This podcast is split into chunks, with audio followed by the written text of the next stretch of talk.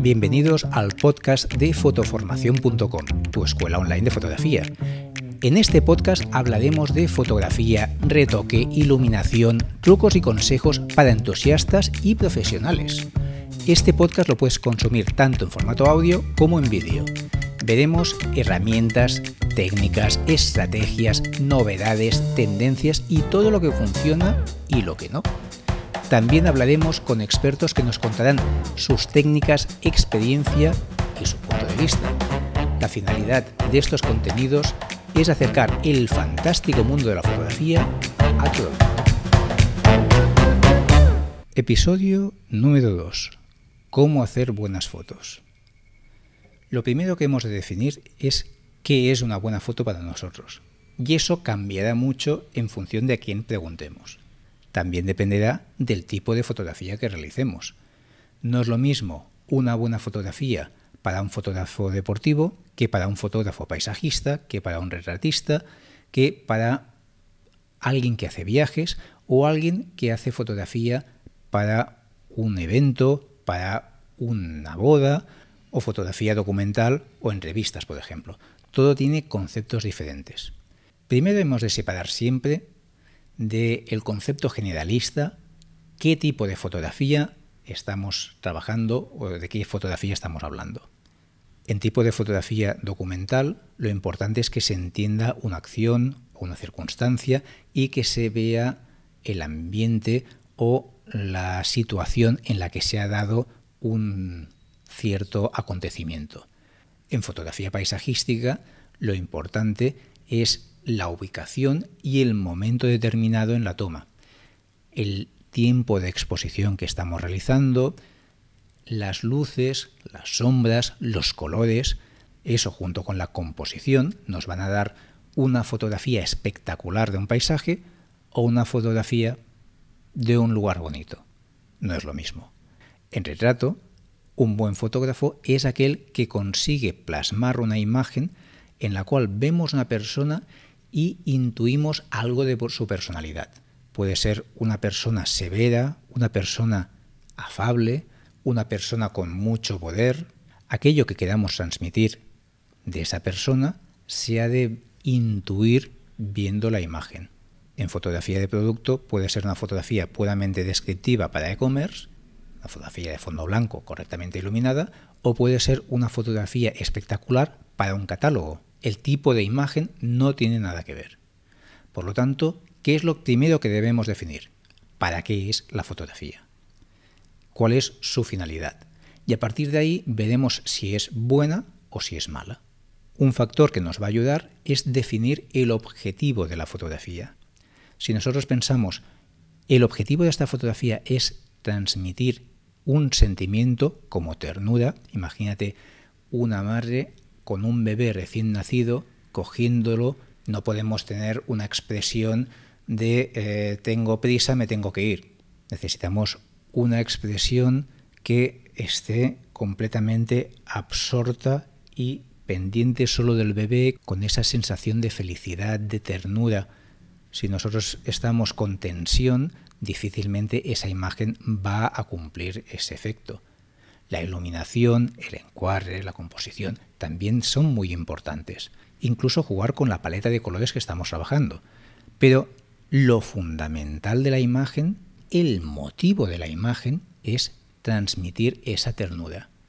Todo aquello que no ayude a transmitir eso no es correcto o es mejorable. Entonces tenemos que buscar cualquier elemento que nos ayude a dirigir la imagen hacia ese objetivo. Y en este punto es muy importante no confundir el objetivo de la fotografía con aquello que más nos llame la atención de la fotografía, que puede ser no el objetivo, sino simplemente que la fotografía sea bonita, que sea espectacular, que sea emotiva, que sea morbosa, que tenga algún o algunos elementos que nos llamen mucho la atención, porque eso nos puede hacer creer que es un fotón, como lo llama mucha gente. Pero ¿es verdad? ¿O simplemente es que hay una cara muy bonita en la imagen y eso nos hace la fotografía muy atractiva? Una persona muy guapa aparecerá muy guapa en la foto, pero si nosotros salimos a la calle y tal cual cogemos el móvil y le hacemos la fotografía a la persona guapa, la fotografía será una fotografía a una persona guapa, pero no será una buena fotografía probablemente. Para hacer una buena fotografía a una persona, sea guapa, sea normal o sea fea, lo que tenemos que conseguir es que la fotografía sea buena, que transmita ese objetivo. ¿Cuál es el objetivo de fotografiar la persona? Resaltar su belleza, resaltar su carácter. Lo importante es tener ese objetivo muy claro y no dejarnos llevar por lo primero que brilla y nos llama la atención. Porque a ojos poco cultivados posiblemente nos digan, uy, qué fotón has hecho, pero cualquiera que entienda un poco de fotografía o tenga una cierta sensibilidad dirán, qué persona más guapa, no qué foto tan bonita, que es muy distinto. Vale, muy bien, ya tenemos claro qué es lo que estamos buscando, cuál es nuestro objetivo y que esa es la finalidad. Vale, ¿cómo mejorar la imagen? Ya la tenemos hecha o tenemos que crear una fotografía y queremos que sea buena. O hemos hecho la foto, pero no te pica ese gusanillo, no tienes esas cosquillitas que te dicen, ¡ay, qué, qué emoción! ¡Qué foto acabo de conseguir! No, tienes una foto correcta, quieres hacerla mejor. Vamos a ver unas cuantas técnicas. La composición, el encuadre, ¿ayudan a ese objetivo o hay elementos que no nos acaban de convencer, que no nos aportan nada a la imagen? Si hay elementos en la foto que rivalizan en atención con el protagonista, esos elementos nos estorban. Si podemos cambiar el encuadre, la perspectiva, el punto de vista para que ese elemento ya no aparezca, simplemente ya lo hemos solucionado.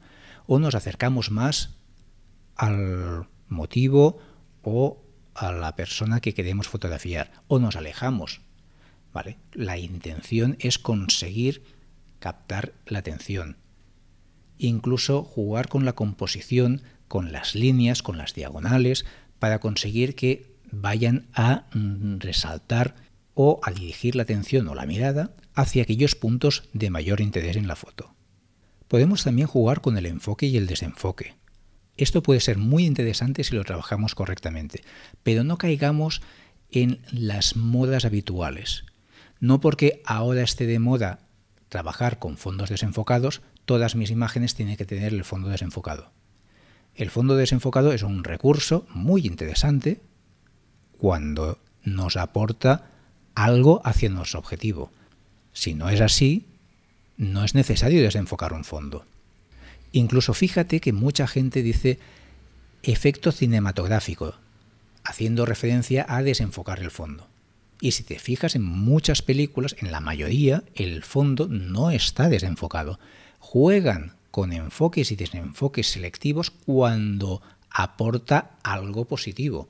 Pero desenfocar por desenfocar no es necesario ni necesariamente es bueno. Imagínate una escena con un artesano haciendo un trabajo en madera en su taller.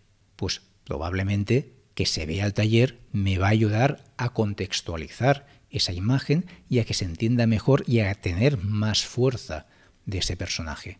Pero si el fondo llama demasiado la atención, tampoco me interesa.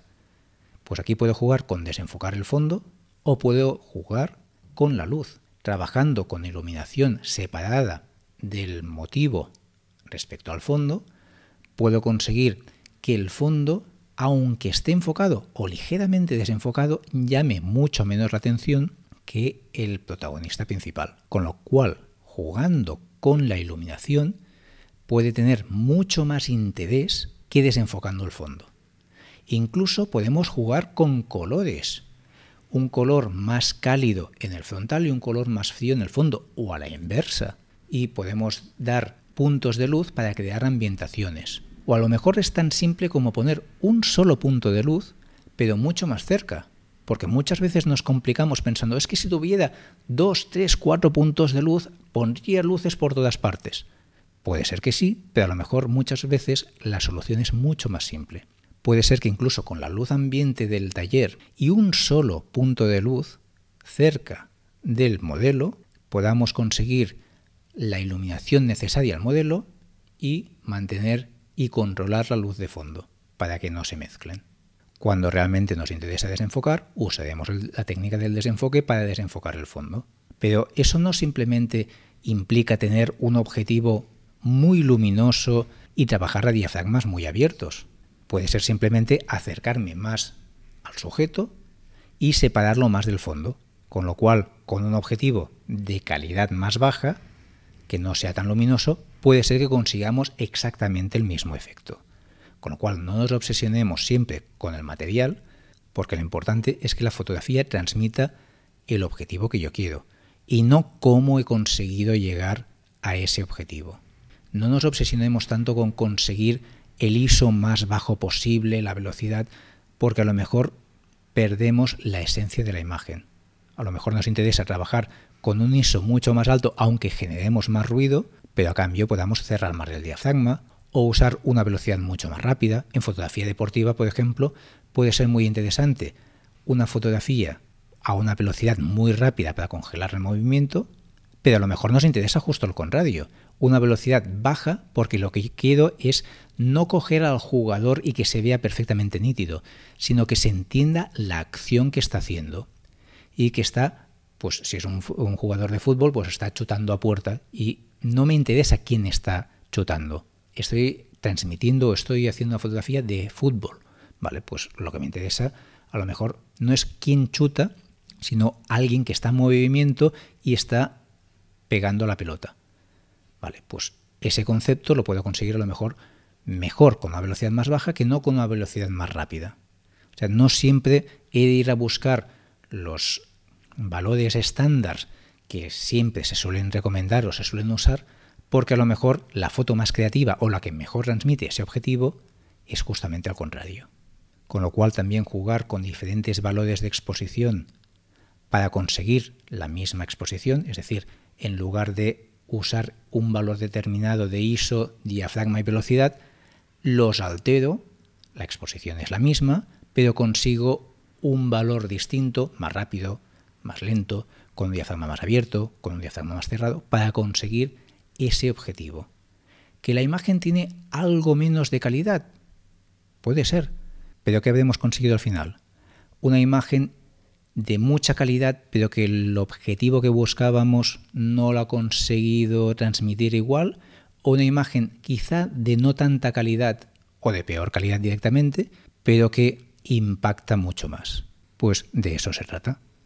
Si te ha gustado este episodio, puedes valorarlo con 5 estrellas, darle al me gusta o compartirlo. Gracias y nos vemos en el próximo episodio.